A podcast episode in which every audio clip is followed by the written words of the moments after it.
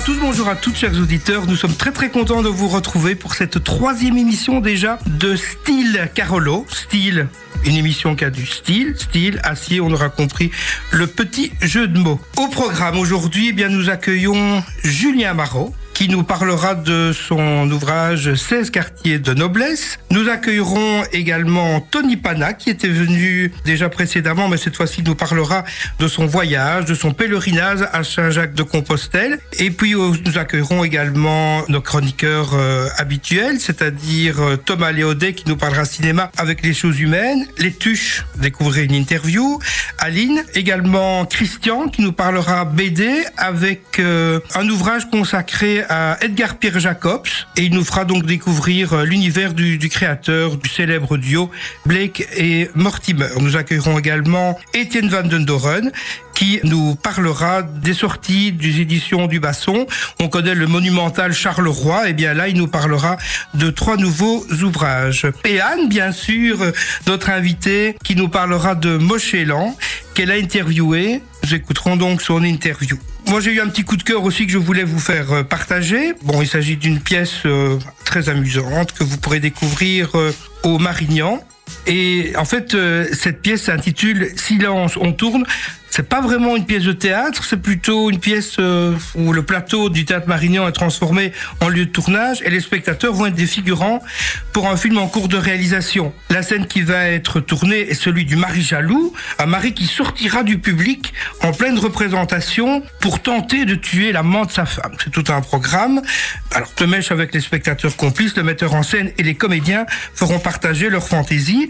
Et comme le dit Jacques Drouillot, ici on n'est pas dans un vaudeville, les portes ne vont pas claquer, les amants ne vont pas se cacher dans le placard, mais il y aura donc un jeu très interactif avec le public. L'humour est, bon enfant, les gars sont visuels et euh, c'est à découvrir eh bien au théâtre Marignan dix comédiens dont les Chouines Carolo, Alicia Monard, qui n'en est pas à sa première pièce. Elle a déjà joué aussi avec euh, les comédiens du Marignan et d'autres troupes. Et puis, ben voilà, c'est une pièce à découvrir en exclusivité pour la Belgique par euh, un auteur qui s'appelle Patrick Hautecoeur et qui est également l'auteur de Froufrou les bains, Thé à la menthe, tout est citron, une pièce qui a été jouée plus de 1800 fois. Voilà, et eh bien nous lançons notre première chanson.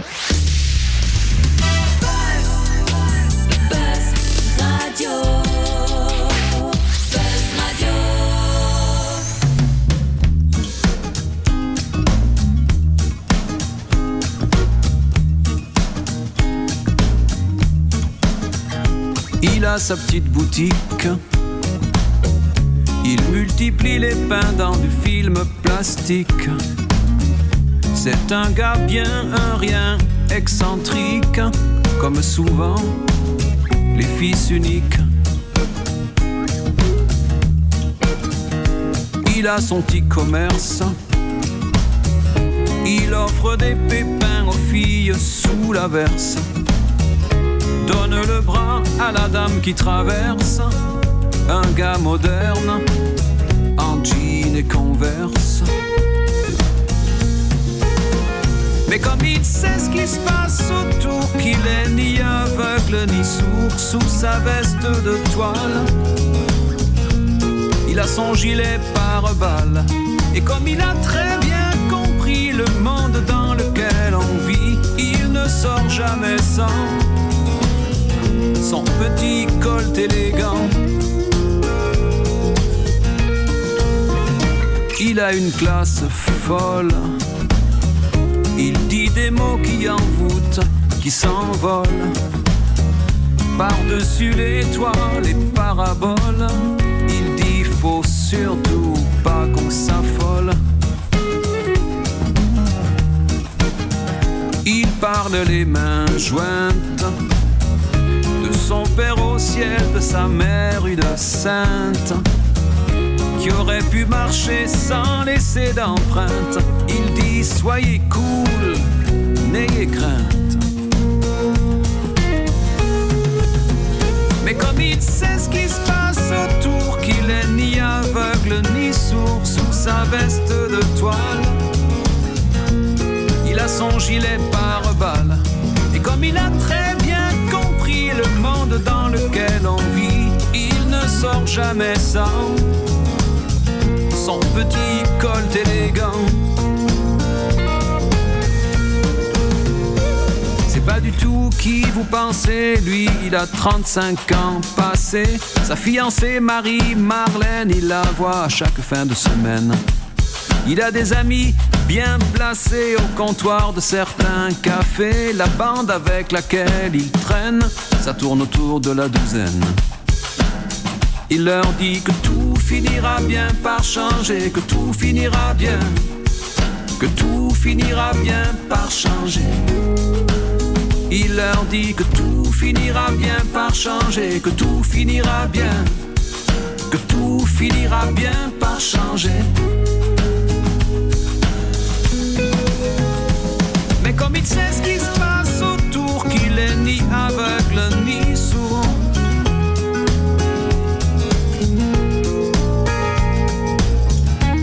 Et comme il a très très bien compris,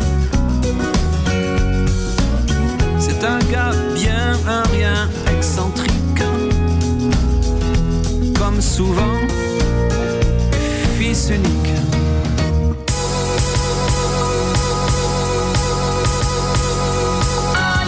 Voilà, bien au micro euh, Jean-Claude Hérin, donc pour cette émission, et j'ai l'immense plaisir d'accueillir un collègue, puisque je suis également professeur au Collège du Sacré-Cœur, et Julien est professeur de français également en 4e, 5e, 6e 5e et 6e, je pense. Hein.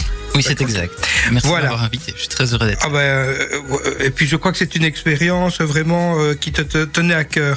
Alors, tu es originaire d'Écosine. C'est bien ça. Oui, mais tu habites Felouis.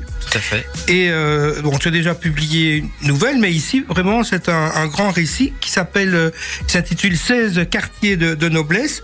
Alors, on, dit dans le bouquin que euh, il faut 16 quartiers pour prouver la noblesse de quatre races dans les compagnies où on, on ne reçoit que les, les nobles, c'est ça? Que les nobles, oui. Que les nobles, pardon. Oui, donc c'est un concept d'ancien régime. Et euh, je suis parti alors à la découverte de, de la noblesse de mes ancêtres. Voilà, c'est ça. Et de d'être trisaïeul, je pense aussi, en fait. Hein, d'accord C'est ça. en fait, euh, uniquement les trisaïeuls. Uniquement les trisaïeuls. Ouais. Et c'est pour ça qu'ils sont au nombre de 16. On dirait pas des trisaïeux? Excusez-moi. C'est trisaïeux on dit des aïeux euh, ou des aïeuls quand on parle de personnes en particulier en fait. Et donc les aïeux, c'est ah. les ancêtres en général. Les aïeuls, ça va être je parle de mes aïeuls, de mes bisaïeuls, ceux-là en particulier. Quoi. Mais on peut dire ah. aïeuls alors Oui, les, deux se disent. Les deux se disent, d'accord, ok, voilà. J'apprends un mot ce soir. Je l'ai appris euh, parce qu'il a fallu euh, donner un concept à l'idée du livre, mais l'idée de base ne se passe pas sur le mot. Le mot est, venu après et je me suis posé la question que tu viens de me poser. Voilà donc pour l'origine euh, du titre. Et donc euh, on, découvre ta famille à travers ce, récit. Des familles qui ne se connaissent pas forcément. Je pense que ce sont des portraits un peu croisés. Tu peux un peu expliquer le, concept. Il y a plusieurs branches qui ne se côtoient pas nécessairement. Oui, évidemment, puisque en fait euh, ce sont leurs descendants, les descendants de leurs descendants qui vont qui vont se croiser et qui vont qui vont se rencontrer. Ce sont des personnes qui sont issues de milieux différents, d'endroits de d'endroits différents et euh, qui ont alors euh, des expériences de vie tout à fait euh, variées qui donc ne se croisent pas ou certains se croisent mais mais ne savent pas encore que leurs descendants vont être liés par la suite et alors l'intérêt du de la construction du récit a été de euh, créer alors des, un schéma où chacun pouvait répondre euh, au, précédent. Et donc il y a un jeu de miroir comme ça. Si euh, l'un a permis de parler d'une chose qui me tenait à cœur, le suivant va va permettre d'explorer une autre profession, un, un, autre endroit ou alors un autre âge de la vie parce que s'il y a 16 portraits, il est clair que les 16 ne vont pas être tirés en longueur sur de la naissance à la mort, mais il va y avoir des, petits flashs, des, photographies, des, instantanés de ces personnages qui permettent alors d'explorer en fait 16 facettes différentes de, ce qu'on peut vivre. Euh, parlons un peu de l'iconographie qui est extrêmement riche et abondante dans, dans ton ouvrage. Comment tu fais tes recherches pour les photos?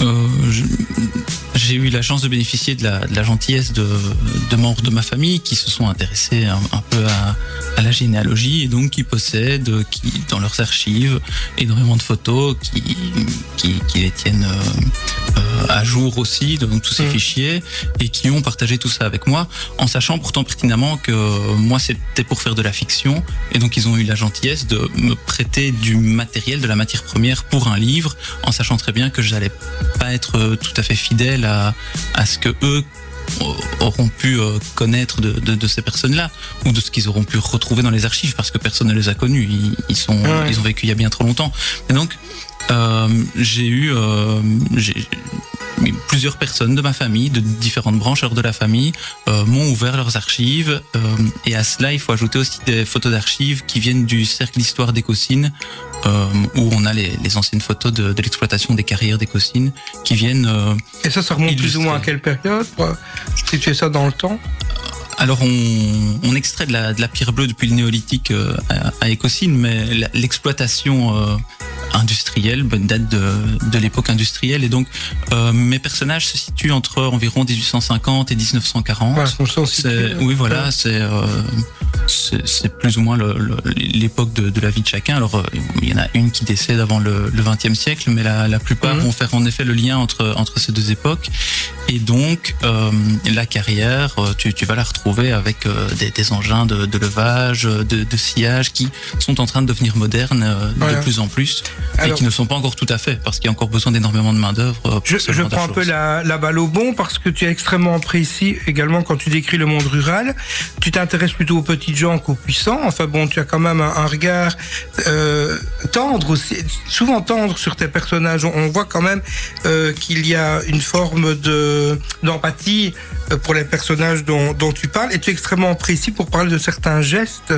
Je pense que tu, as été, tu es très manuel aussi, parce que dans, sur la quatrième de couverture, tu expliques que tu as presque une, enfin, tu as une brique dans le ventre, tu, as, tu donnes cours, mais tu, tu as retapé une maison. Qu'est-ce que tu as fait exactement? Donc euh, au début du, de, de l'entretien, on, on, parlait oui. de, de, prouver la, la, noblesse de ces 16 personnages. C'est évidemment euh, une marque d'ironie. Ils ne sont, sont, pas du tout euh, de, de, sang bleu. Et justement, oui, l'intérêt est de montrer à quel point les petites gens sont nobles parce qu'ils ont ils ont construit quelque chose qui a permis à leurs descendants de euh, d'avoir le, le, statut qu'on a aujourd'hui. Et donc l'idée était en effet de partir sur, euh, à partir de quelques photos, de se rendre compte à quel point ces gens qui, ont dû réinventer leur mode de vie à une époque euh, où il a fallu faire preuve d'énormément de, ténacité, de, résilience. Parfois, sont des gens qui, pour certains, font partie d'une d'une émigration. Euh, euh, de l'exode rural en fait, hein, qui, ouais. qui, doivent qui doivent quitter le, le, leur ferme pour ne plus être soumis à, à des bails euh, intenables et qui, qui donc vont euh, faire partie de, de ceux qui ont fondé à un moment euh, l'histoire de notre de notre pays. Enfin, je dis pays comme ça, mais l'histoire de nos régions. Et, euh, et l'intérêt alors était d'essayer de leur rendre hommage, de retrouver une authenticité. Et pour euh, les, les, faire véritablement vivre, j'ai dû me baser sur ce que moi je connaissais. Et en effet, je, je connais pas mal euh, tout ce qui est au niveau de la construction. Enfin, disons mmh. que j'ai fait un peu de tout. Oui, je suis un touche à tout. Euh, généralement, mon, mon but chaque jour, c'est de rester amateur dans plein de domaines et d'essayer de découvrir. Et donc, ces personnages vont profiter, on va dire, de mon expérience parce que euh, je, je, je, vais choisir de euh, d'utiliser ce que je connais d'un domaine pour euh, per permettre de euh, recréer leur, leur quotidien en fait. Et juste un, un mot sur la maison d'édition Mémogramme c'est un, un, éditeur que j'ai eu beaucoup de chance de trouver. Nous sommes quasiment voisins. Euh, c'est une maison d'édition. Ils sont basés à Arken. Ils sont basés à Arken, tout à fait. Okay. Oui. Et euh, s'intéresse au patrimoine. Voilà, c'est ça. C'est une maison d'édition euh, qui, qui s'intéresse au patrimoine, à la transmission de la mémoire. Euh, voilà. Alors ici, c'est un peu de la triche parce que euh, je réinvente et donc il n'y a pas, c'est pas vraiment la, la, mémoire des personnes qui ont existé qui est qui est transmise, mais étant donné que c'est un, un, hommage de, de, ces personnes qui ont vécu à ce moment-là avec quand même quelques recherches historiques qui permettent de, de situer, d'ancrer les personnages dans, dans leur milieu. Euh, oui, c'est toute une époque, euh, tout un style de vie qui, euh, qui revit et qui, qui, qui est mis euh, devant le lecteur. Ben voilà, vous l'avez lu les amis le, le livre ici Non, non pas encore eu l'occasion. Pas encore. Je Je vais le montrer à Anna. Et donc, il s'agit de, de quelle famille? Est-ce qu'on a un nom de, de patronyme? Alors oui, euh, les- tous les noms ont été euh, conservés. Euh, j'ai longtemps hésité, je ne sais pas si j'ai bien fait, mais j'ai conservé les noms pour euh, voilà, rester fidèle à, à- à leur, à leur histoire. Et, et pourtant, en fait, je, je les réinvente en fonction de ce que j'ai envie de dire de moi à travers eux. L'idée, en fait, c'est c'est pas tellement de parler de 16 personnages, c'est vraiment un narrateur qui essaie de se questionner sur lui-même en allant à la rencontre de 16 facettes de ce que le, de ce que lui connaît, euh, de ce qu'il est, euh, à travers ce que d'autres auraient, pu vivre. C'est qu'il la est. facette de sa propre famille. Voilà, en fait, c'est ça. 16, euh, Ouais. En fait, pas, pas clan, mais des, des parties de sa famille. Qui, et des parties de lui-même, en fait, finalement, même ouais, de sa propre personnalité. Il a un petit peu de tout, de toutes ces, ces, ces personnalités de sa famille éloignée, quoi. C'est ça? Voilà, tout à de, fait. sa- de ses ancêtres. Voilà. Et Ah ouais. donc euh, les, les patronymes, euh, ben, il y en a, il y en a énormément parce que on parle de quatre branches familiales différentes euh, qui euh, qui sont amenées à en effet soit de se côtoyer, soit pas du tout, et qui vont petit à petit euh, tisser la, la trame du récit et surtout alors les les 16 facettes euh, en question. Ah ouais. Je vois, donc il y a les Grégoire, Voilà, oui. Evelina Valentin, Ah, ça vend du rêve. Absolument. Oui, oui, oui, c'est des, des prénoms euh, très très jolis euh, qui nous font déjà un- voyager. Tu as une flore, tu C'est as un one shot, j'imagine. Tu ne prévois pas une suite ou euh, Ah non, pas du tout. pas- en oui, fait, c'est ça, Euh, c'est- c'est vraiment un one shot. Et euh, il- parler de cette période-là, de mes ancêtres, l'idée ne me serait jamais venue s'il n'y avait pas une photo qui un jour m'avait Ah sauté ouais. aux yeux et où je m'étais dit mais ce personnage a l'air tellement humain et j'ai envie d'autre chose de lui que euh, une date de naissance, de mort, une liste d'enfants. En général, la, la généalogie, je trouve ça assez macabre. Et, euh, et là, c'était le fait d'avoir la photo qui m'a permis de, Ah ouais. de me dire mais il y, a- il y a tellement de, de vie, de, de, de vérité derrière cette, cette image que je veux lui redonner du poids, de l'authenticité, de la vérité. Et pour ça, j'ai été puisé dans mes propres souvenirs et dans mes propres sensations. Euh, Et en dehors de ça, d'où te viennent euh, justement euh, tes infos historiques euh, concernant cette... Com- Oui, je comment m'en- fait-on de la généalogie si quelqu'un nous entend que ça tenterait de... de... Oui, donc euh, moi j'ai eu la- chance de me baser sur les recherches très poussées de euh, petits cousins euh, qui, qui, qui sont de ma famille et donc qui, qui ont quelque chose de vraiment très très détaillé et qui construisent ça au, au quotidien.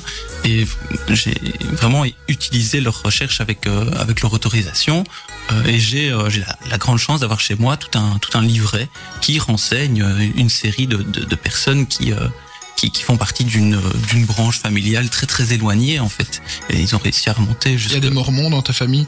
Ouais. non non, À non, Salt euh, Lake City, il y a une bibliothèque extraordinaire Ouais, ça où euh, on Allez. peut aller chercher les infos. C'est ce à quoi Euh, je voulais... ouais, que c'est... Vrai que les Mormons, c'est c'est incroyable. Et dans, tout, dans toutes les églises, La mémoire je ne fais pas prosélytisme parce que bon, c'est pas ma religion, mais il faut reconnaître que l'accès est gratuit dans les dans les églises, dans les temples euh, mormones et qu'on peut euh, très très bien aller euh, euh, regarder des, des microfilms, des microfiches et, et, parce que d'après les Mormons, en fait, il y a un lien entre Adam et Ève et l'homme d'aujourd'hui. C'est un peu Ah, créationniste. ça récemment, en fait, Et, qui- qui euh, sauve la vie. oui, c'est ça. eux, Ils sauvent la Donc, vie des gens qui. qui Voilà, qui donc il y a une filiation. euh, il y a, ils ne sont pas darwinistes les, les Mormons. hein, donc, Ah non, euh, ça, je me doute bien. eh bien, nous marquons une euh, seconde pause musicale. Merci Julien merci à vous de nous avoir parlé de cet ouvrage. Peut-être euh, donner les références exactes et redonner le titre. Ah oui, absolument. Euh, Oui, donc, Julien, euh, ouais. le, le titre c'est 16 quartiers de noblesse et c'est publié aux éditions Mémogramme et on peut le commander dans toute bonne librairie s'il ne se trouve pas déjà en rayon. Voilà, merci. Merci. Buzz Radio.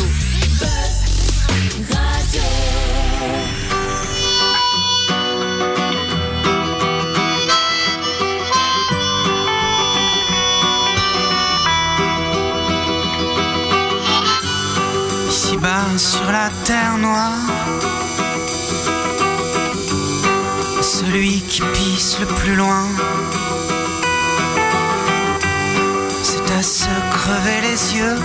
Oh compagnon, on n'en voit pas la fin. Mais avant de monter au ciel,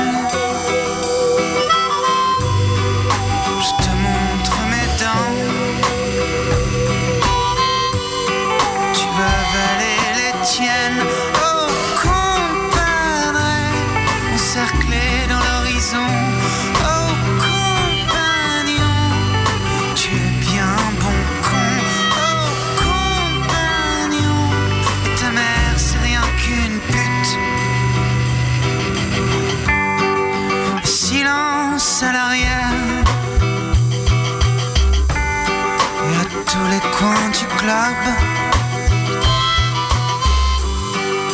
J'irai en riant parler aux cochons. On mangera comme des lords. Et advienne que pourra.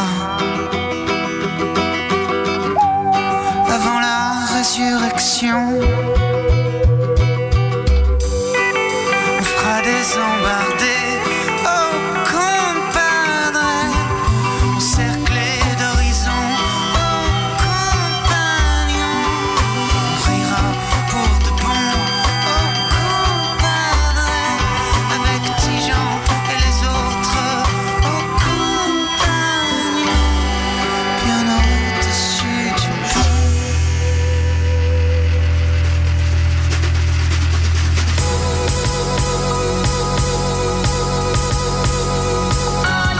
Eh bien, nous poursuivons avec Anna Cruz qui va nous parler de Mochelan que les spectateurs de l'encre ont vu euh, ici le week-end euh, dernier hein, pour le Grand Feu. C'était une reprise euh, à l'encre. Alors tout le monde connaît bien sûr notre ville, Né Poumon Noir.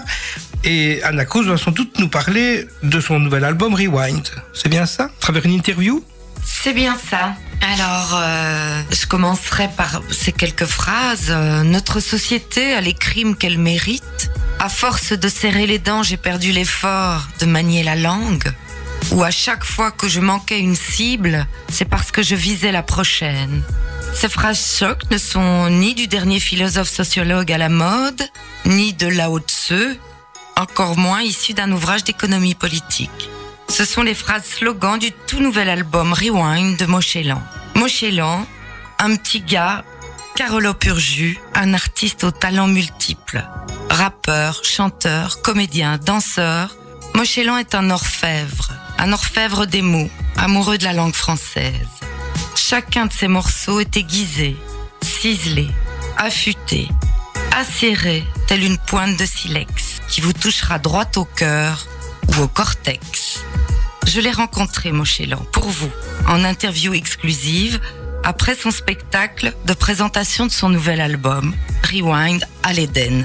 Il nous parle à cœur ouvert de son dernier album, de son parcours, de ses projets futurs. Enjoy. Bonjour Simon, Bonjour Anne, comment vas-tu? Mais ça va très bien.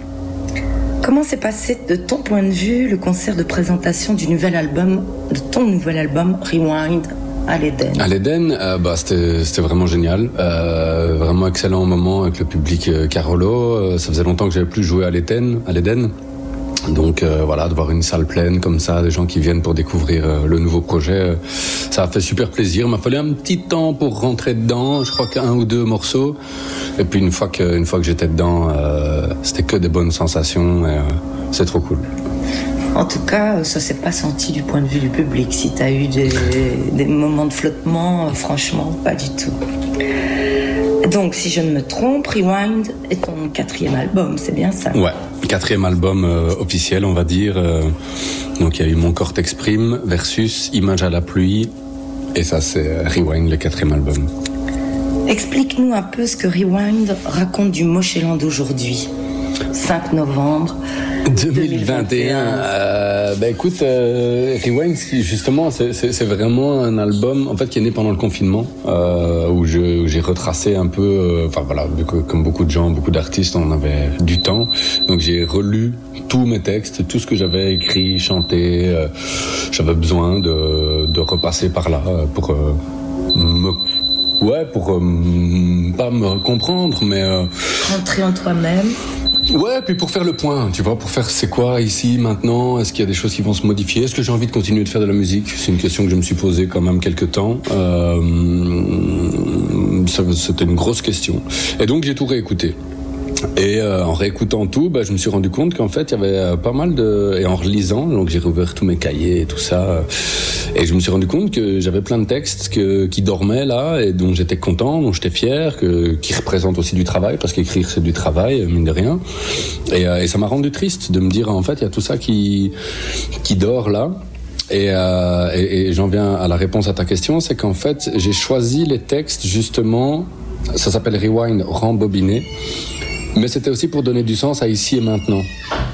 ici et maintenant, qu'est-ce que moi j'ai envie de faire, qu'est-ce que qu'est-ce que j'ai envie, ouais, qu'est-ce qui me parle encore euh, professionnellement, artistiquement, vers quoi je vais, euh, est-ce que je continue, est-ce que j'arrête, est-ce que je fais autre chose, et, euh, et donc j'ai eu besoin comme ça de rembobiner, de, de, de créer cette histoire d'un mec qui, qui, qui retrace toutes les grandes étapes de sa vie quelque part de ces 10-15 dernières années pour retourner aux sources, retourner à ses racines et mieux comprendre de là où il est parti pour redonner du sens à ici et maintenant et qu'est-ce que je fais après. Euh, donc voilà, c'est vraiment l'histoire de Rewind en fait. C'est vraiment une, c'est pas une introspection, mais c'est vraiment euh, rembobiner le fil de sa vie, retracer, comme je l'ai dit, mais j'ai pas d'autres mots, toutes les grandes étapes, toutes les, périodes charnières du passage euh, de la fin de l'adolescence à la vie adulte. Et, euh, donc Rewind, c'est vraiment ça quoi. Et bah, aujourd'hui je suis un papa, euh, j'ai un petit garçon qui a 9 ans et demi, et donc euh, c'est vrai qu'on se pose d'autres questions, on, se projette autrement. Et il y a vraiment un moment où je me suis demandé, tiens, est-ce que moi toutes les valeurs qui m'habitent et pour laquelle je me suis toujours euh, pas battu, mais en tout cas qui, m'habitent vraiment toutes ces valeurs euh, d'humanisme, d'ouverture d'esprit, de diversité culturelle, euh, de diversité, euh, de mixité sociale, etc. Est-ce que à l'heure d'aujourd'hui, c'est pas euh, un mauvais bagage à lui donner pour qu'il affronte la vie Malheureusement, c'est triste hein, comme question, j'en suis bien conscient et, et j'ai la réponse. Hein, mais je voulais la, la, la je trouve que cette question est tellement grave de se la poser Oui. Que je voulais. C'est ça que je voulais transmettre aux gens. Vous vous rendez compte qu'il y a certaines personnes. De l'universel, quoi. C'est ça, Je c'est ça. que tu n'es pas le seul à te la poser. Je crois que je ne suis pas le seul à, à- à me la poser, et c'est pour ça que ça me semblait important de raconter cette histoire-là et, euh, et, et- et- et de dire, mais regardez le monde, la société dans laquelle on vit, qui est hyper clivante et qui est de plus en plus à, à, à se polariser, à être dans les extrêmes et à, à supprimer tout ce qui est nuance et entre deux et milieu et discussion et points de rencontre. Et ça m'a vraiment, euh, ouais, ça- et, le confinement finalement entre tous ces gars, tous ces gens qui discutaient sur les réseaux sociaux, etc. euh, Moi, je regarde plus trop les médias, mais, mais c'est vrai que je suis fort sur les réseaux sociaux. Et donc en fait, on se rend compte qu'il y a plus de nuances, quoi. Il y a, il y a presque plus de dialogue. Chacun défend son point de vue en attendant que l'autre soit convaincu, mais il y a plus d'ouverture.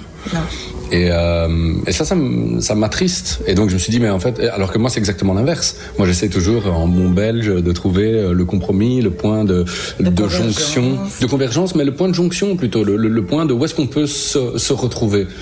On est différents, on a des positions et des idées différentes, mais, mais à un moment vivre ensemble, ça veut dire aussi converger en effet l'un vers l'autre pour arriver à ce point de jonction et pour faire communauté, pour faire euh, vivre ensemble, quoi. Et ça, euh, ça c'est un des trucs qui m'a fort travaillé, qui a fait que j'ai eu besoin de faire cet album là aussi, euh, repasser dans son dans son passé pour donner un sens aujourd'hui à son futur.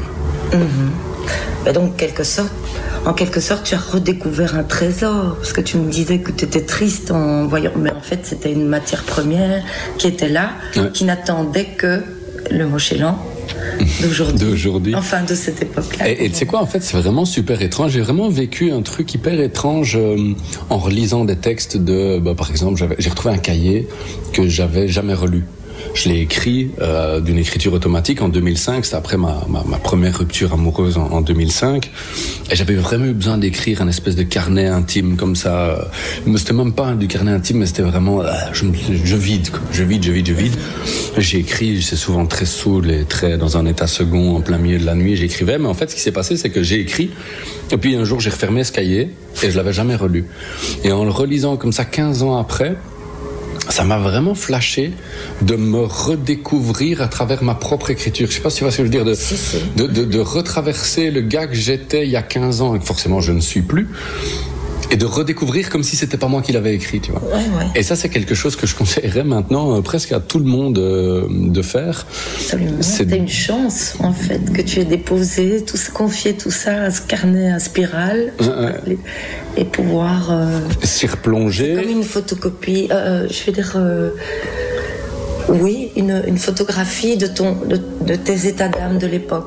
C'est exactement ça, une photographie de, de qui j'étais à cette époque-là, à, à 22 ans, Et, et- et alors, ce qui est génial quand on relit ça, c'est de mesurer justement tout ce trajet qui a été fait, que ce soit euh, psychologique, euh, spirituel, euh, Affectif, affectif, relationnel, et on, et on se redécouvre en disant putain, je pars de là, je pars de ça.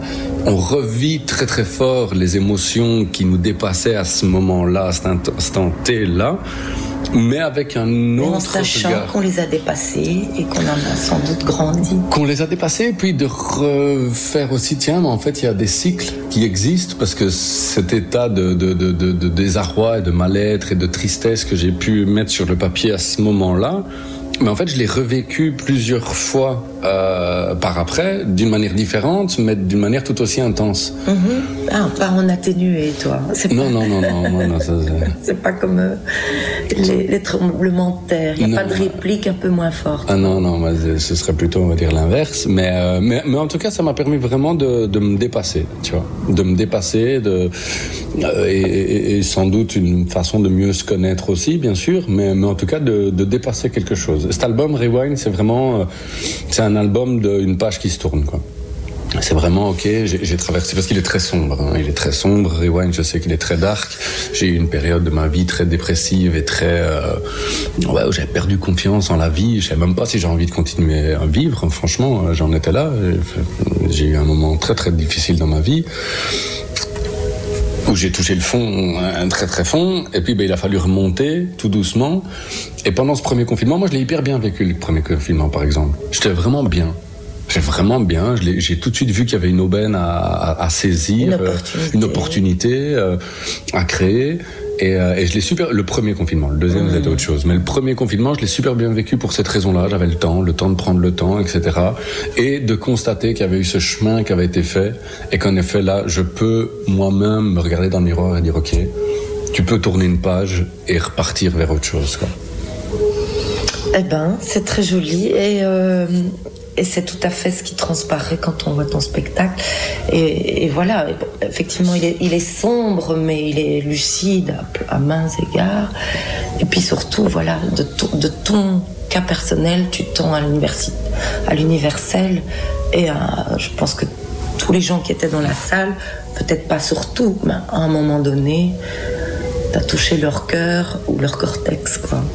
Ben écoute, c'est- j'espère. C'est pour ça que je fais ce métier. Alors, donc, voilà, je te le disais, j'ai assisté à la représentation à l'Éden, où tu chantes en duo avec deux autres artistes. Ouais. Quels sont-ils? Alors le premier invité c'était euh, Maurice, son rappeur, son nom de rappeur c'est Maurice et il fait partie du groupe de rap euh, Terry Club. Et euh, ils, ils ont 25, euh, 25 ans, 25, 26 ans. Et euh, c'est un, je vais pas dire tout jeune groupe de rap parce que ça fait déjà comme 2-3 ans qu'ils ont sorti des projets. Mais ils sont au début de leur parcours. Un peu l'âge que moi j'avais en 2005, tu vois. Et donc il y avait un chouette, euh, et je me sens hyper proche euh, de de- de- d'eux en termes de mélodie, en termes d'émotion, en termes de façon d'écrire, en termes de façon d'appréhender la Tu musique. joues les grands frères ou les parrains Non, alors pas du tout, euh, pas du tout, du tout, du tout, du tout, ils ont pas besoin de ça. n'est peut-être pas le bon terme. Tu, tu les, tu les accompagnes, quoi, je veux dire. Bon, je crois qu'ils ont pas besoin de moi. Ils sont, ils sont, ils sont super, euh, super doués et ils vont faire leur parcours. J'en suis absolument convaincu. On m'a demandé si c'était un passage de flambeau. Je dis bah non. Déjà, moi, j'ai pas envie d'arrêter maintenant. J'ai plus envie d'arrêter.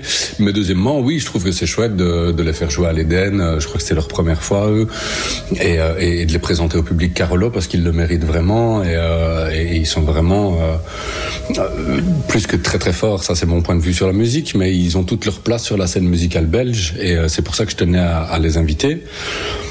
Et puis le deuxième invité, bah, c'est Nico.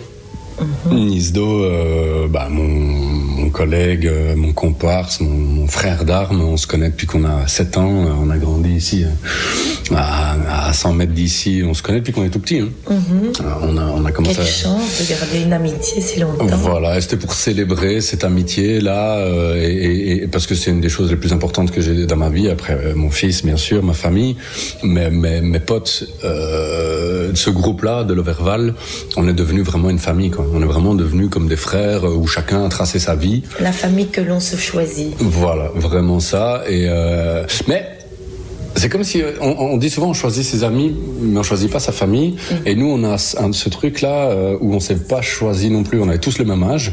On a tous nés en 82, 83, et on était dans ce quartier là du Tridé, là-bas au-dessus.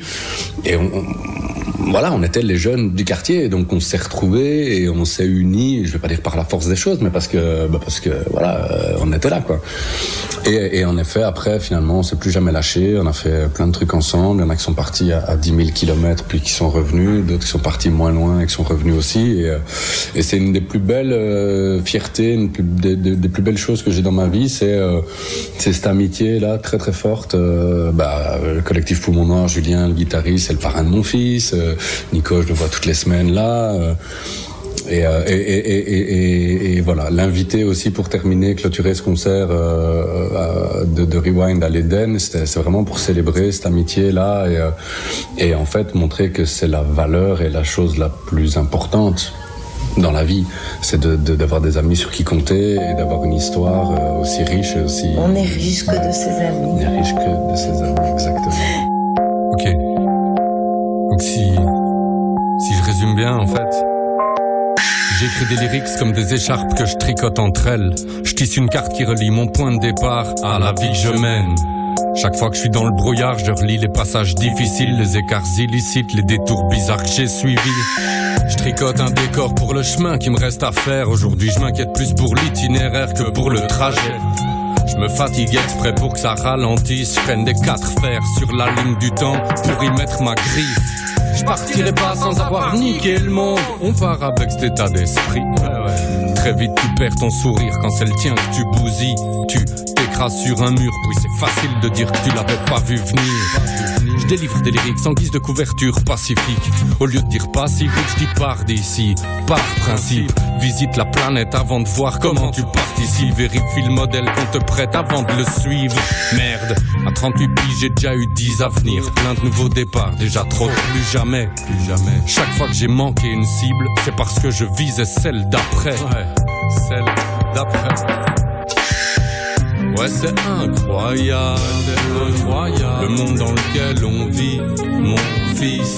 Ouais, c'est incroyable, incroyable. Ça t'échappe quand tu tapes le vide. Ouais, c'est incroyable, incroyable. Le monde dans lequel on vit, mon fils. Ouais, c'est incroyable, incroyable. Ça t'échappe quand tu tapes le vide. Soit tu crèves la dalle, soit tu bouffes à mort. Soit tu crèches dans un palace, soit tu couches dehors.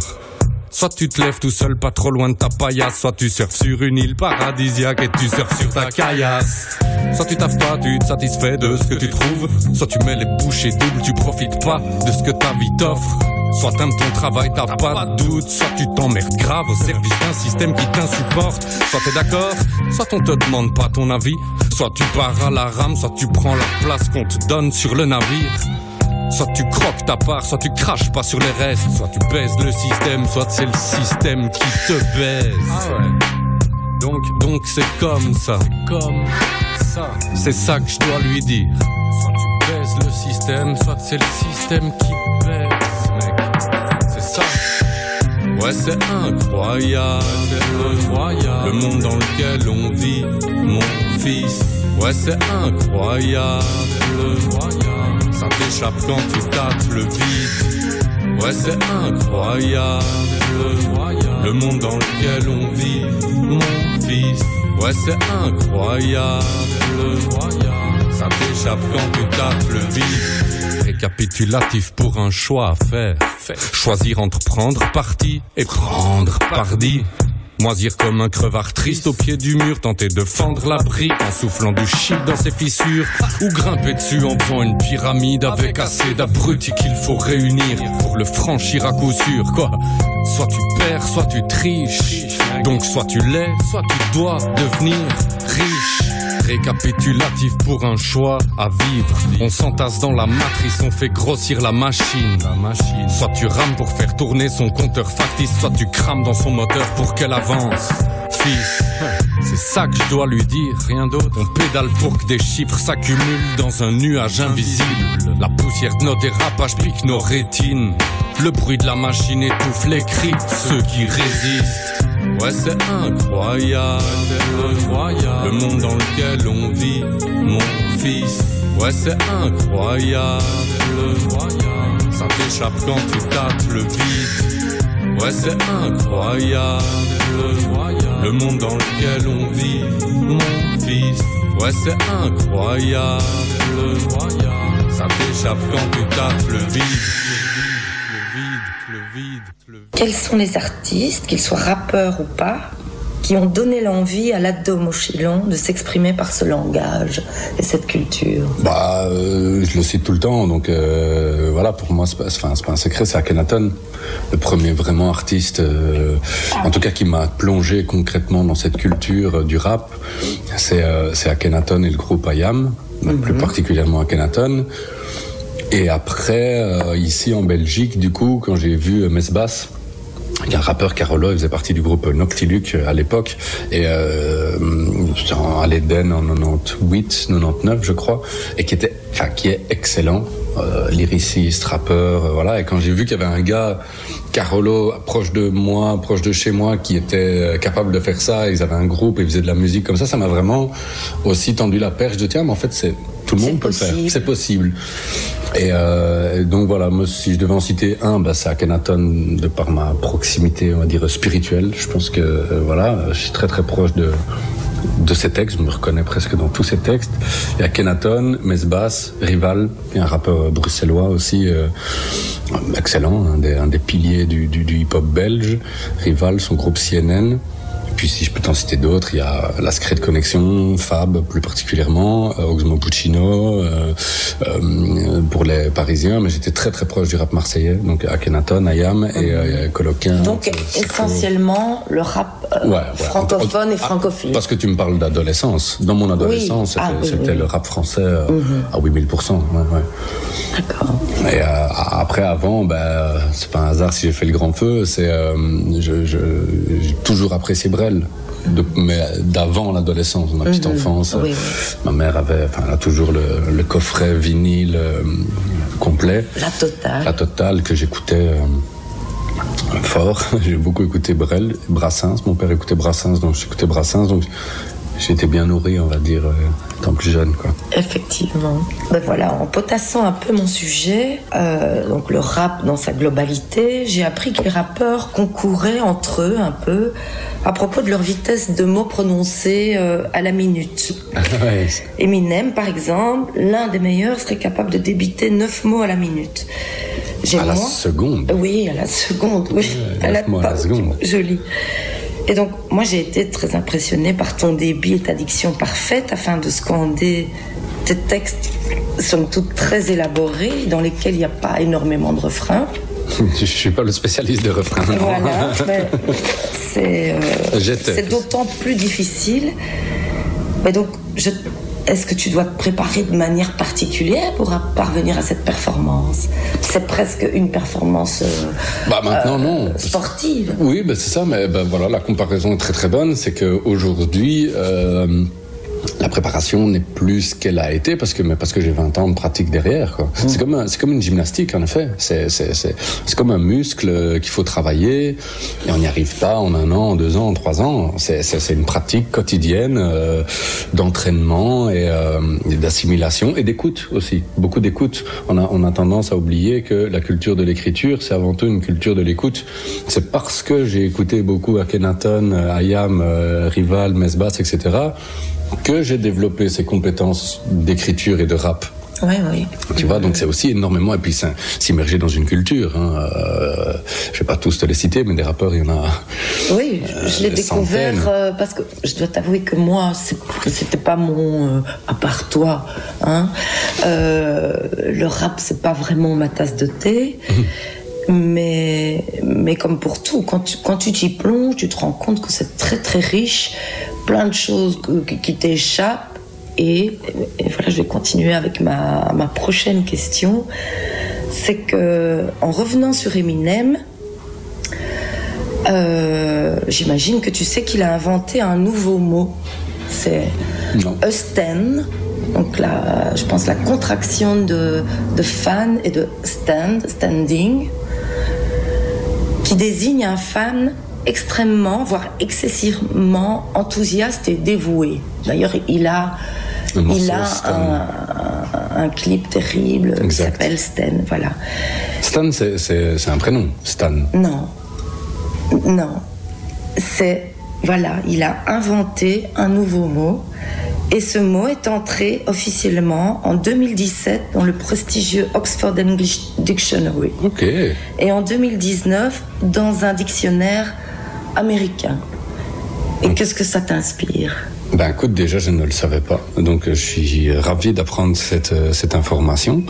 Euh, parce qu'il termine son morceau, Stan, très en, disant euh, euh, Sincerely yours, et, et- et comme si c'était une fin de lettre, comme si c'était Stan qui lui avait écrit. Donc Stan, normalement, c'est le prénom du gars. Mais Peut-être, mais, mais, c'est c'est en devenu- 2017. Ouais, ouais, et donc du coup c'est devenu. Mais ça c'est génial. Ouais. Et moi, ce que j'ai lu, c'est que c'est la, la, la contraction de, de fan et de stand, dans- parce qu'ils sont tous les, les, fans vraiment hardcore sont toujours à attendre, derrière euh, le backstage pour voir leur euh, voilà. Ah ben écoute, je ne savais pas. Je suis.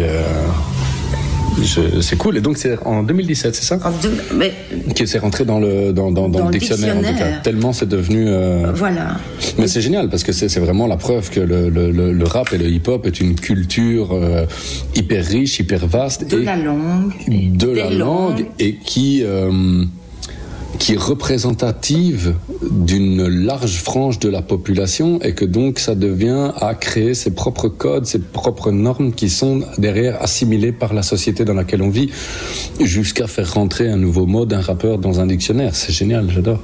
Voilà. Eh ben, euh, j'avais envie d'avoir ton avis parce que moi, ça m'a impressionné.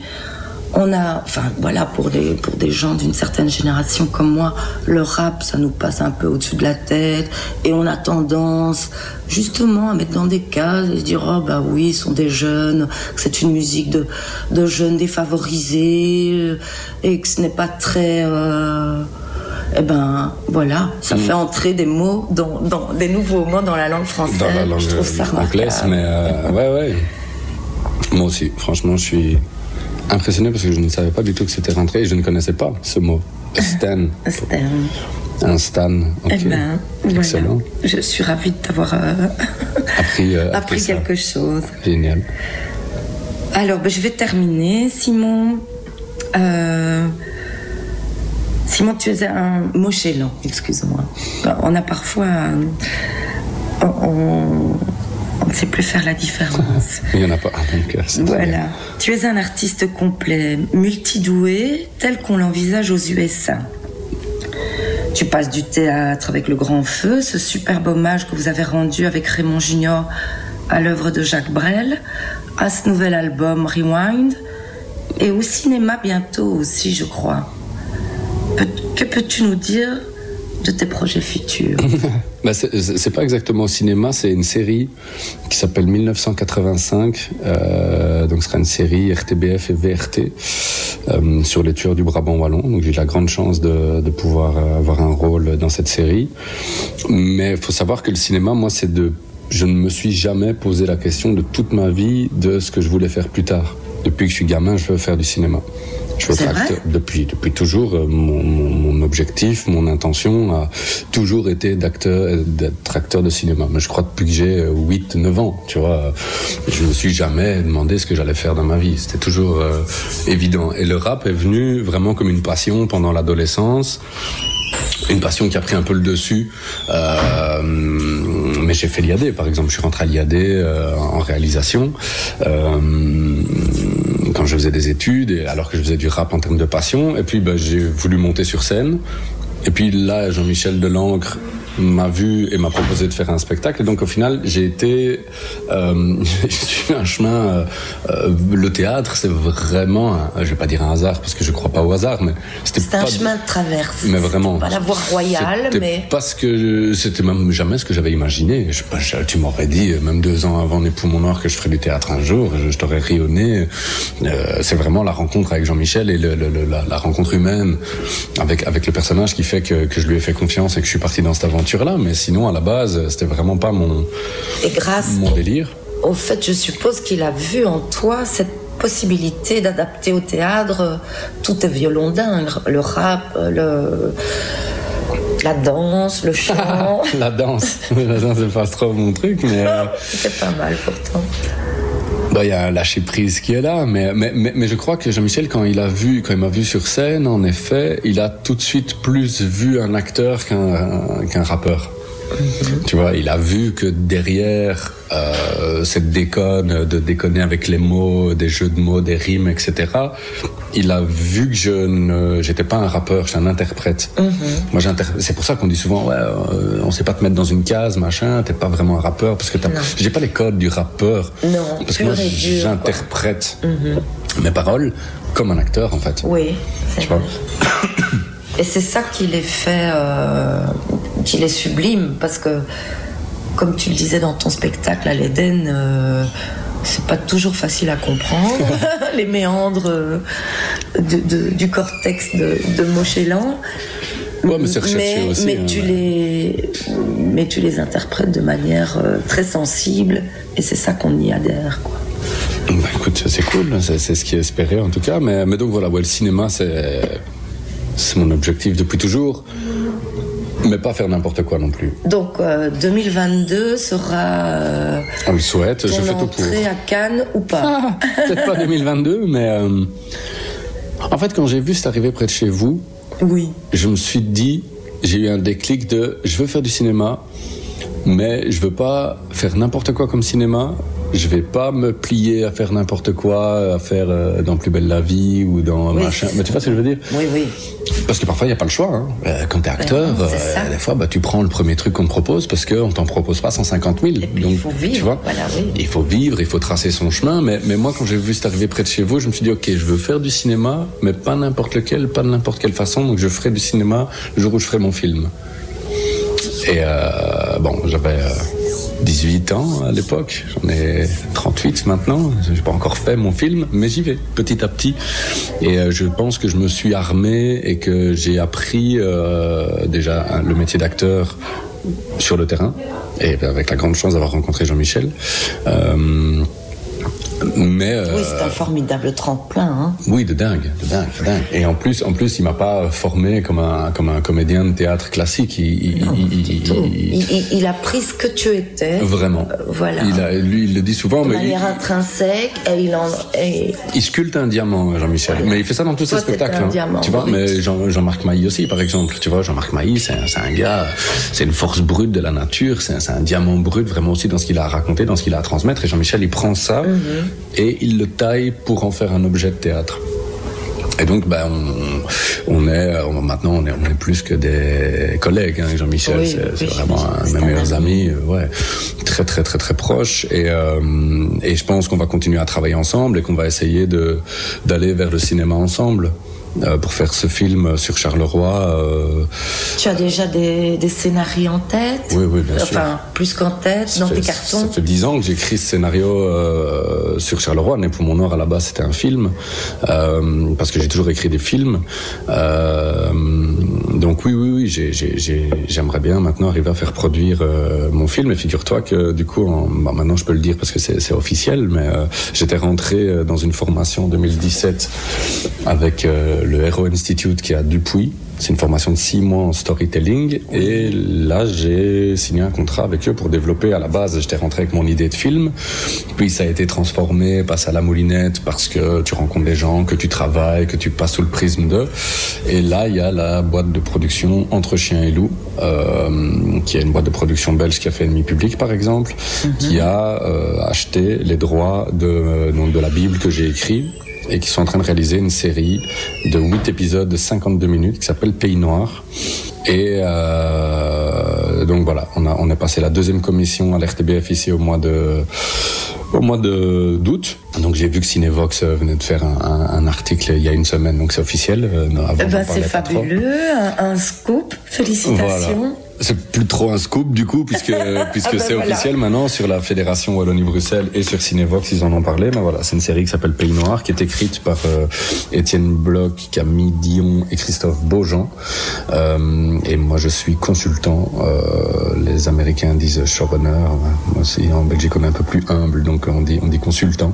Mhm. Je fais de la consultance euh, d'écriture, parce que voilà, c'est pas mon métier non plus d'être scénariste de cinéma. Donc, euh, les- Et tu n'espères pas Bah, j'espère y avoir un, un petit rôle euh, Ah ben j'espère, j'espère, mais, euh, mais on verra parce que là, là, c'est quand quand quand il y a toutes les équipes qui se mettent en branle autour d'un gros projet comme ça, il y a un moment où ça prend une autre direction que celle qu'on avait prévue à la base, mais c'est normal. Il faut savoir lâcher prise. Bien sûr, bien sûr, et, ayant- bien sûr, parce que c'est comme ça que les projets s'enrichissent. C'est comme, c'est comme euh, que ce soit les poumons noirs ou le grand feu. Je suis arrivé avec une idée. Jean-Michel a dit ok, c'est pas mal. euh, ton idée, ok, il y a ça qui est intéressant dedans, et c'est lui qui prend, qui puise dans l'idée l'essence et qui met sur les rails et fait vraiment la direction d'acteur et la direction artistique, Jean-Michel. Et, tu vois, je l'ai vécu de la même façon. Ça a été un, peu plus difficile, mais du coup, avec le recul, je me dis, ben voilà, c'est passé de la même façon. Je suis arrivé avec une idée brute. Il y a un gars extérieur qui a vu ce que moi, j'avais pas vu d'intéressant dans l'idée parce que trop le nez dans le guidon. Il a puisé le truc vraiment intéressant de l'idée. Il a réuni une équipe autour et il l'a mis sur des rails euh, pour que, pour que ça se fasse. Donc, euh, donc c'est cool, c'est hyper riche comme parcours et parce que j'apprends tout le temps. J'apprends euh, là, euh, je m'entends très bien avec Étienne, euh, que je vois un peu plus que les deux autres scénaristes, mais euh, j'apprends énormément euh, au contact de, de tous ces gens-là. Donc donc la série, ça va être une première chose qui va être géniale, euh, pour laquelle j'ai maintenant l'idée originale, euh, comme on dit, mais c'est pas moi qui la développe en termes d'écriture. J'espère jouer dedans, en effet, on verra. Euh, mais j'ai même pas la main mise là-dessus. Mais derrière, c'est presque mes études supérieures, tu vois, Euh, où j'apprends énormément Oui, pour oui, avoir encore des armes encore plus développées pour faire euh, vraiment mon film. J'en ferai peut-être qu'un. hein Pour, la pour ton prochain projet. pour mon prochain projet, bah, qui, est, qui est là, qui est de- depuis depuis toujours. J'ai le titre, j'ai l'idée de base euh, pour mon film sur Charleroi. Euh, je je, je n'arrêterai pas tant que j'aurai pas fait ça. J'en ferai peut-être qu'un, mais je le ferai. Allez, c'est tout, c'est tout le bien qu'on te souhaite. Et on sera là, en tout cas, pour euh, te donner ce qu'on, te dire ce qu'on en pense. J'espère euh, bien. Dès que ça se fera. Merci beaucoup. Avec plaisir, merci à C'était toi. vraiment un plaisir. Et j'ai oublié, je pense, de te poser une petite question. Où est-ce qu'on peut se procurer euh, Ah, l'album Rewind. Alors, Voilà. pour l'instant, il est sur Bandcamp, euh, donc c'est bandcamp.com Mochelan. Euh, il est en écoute, vous pouvez l'acheter numériquement et il va bientôt apparaître sur Spotify, je crois, sur SoundCloud. Enfin, je suis en train de travailler à ça parce que comme je suis indépendant, que j'ai pas de label et tout ça, je dois trouver moi-même les combines pour pour uploader ça. Lance un euh, crowdfunding hein. Ouais, mais j'aime pas l'idée des crowdfunding. Non? Non, j'en ai jamais fait et, et j'aime pas cette idée-là parce que je trouve que c'est pas. C'est très à la mode. hein. Ouais, mais c'est- c'est je du- n'ai jamais été à la mode, tu le sais Non, c'est vrai. Mais non, mais même, je trouve, je trouve pas ça normal dans, et c'est une dérive de la société encore de dire payez-moi pour faire mon travail. ouais. Je suis pas d'accord avec ça. C'est moi. D'abord, je fournis un travail. Et puis parce que j'ai fourni un travail de qualité, alors les gens choisissent ou pas de, de me soutenir en, en rémunérant le truc, en venant voir le spectacle ou en achetant le CD. Mais pour moi, c'est d'abord on fournit le travail, d'abord on fournit des efforts, et puis on en récolte, on en récolte les fruits parce que les gens ont du respect pour le travail qu'on a accompli. Et je trouve ça très étonnant et très euh, une dérive contemporaine d'être dans cet état d'esprit, dans cette optique de dire, ben voilà, je, je, tenir les. les- je vais fournir un travail, mais donnez-moi d'abord de l'argent pour que je puisse fournir ce travail. Euh, dans le cadre de la recherche scientifique, ça me dérange pas. Mais dans, dans le cadre artistique euh, ou, ou d'autres euh, secteurs, je, je trouve pas ça normal en fait. Mais c'est mon point de vue. Bah écoute, euh, il est très bien. Donc voilà, mais si vous voulez écouter l'album, vous allez sur les Facebook euh, Mochelan, euh, Facebook Simon Delecos, euh, Instagram Mochelan, il y a tous les liens qui s'y trouvent. Merci beaucoup. Merci à toi, c'est cool d'avoir pris le temps. À tout bientôt. Mais ouais. I need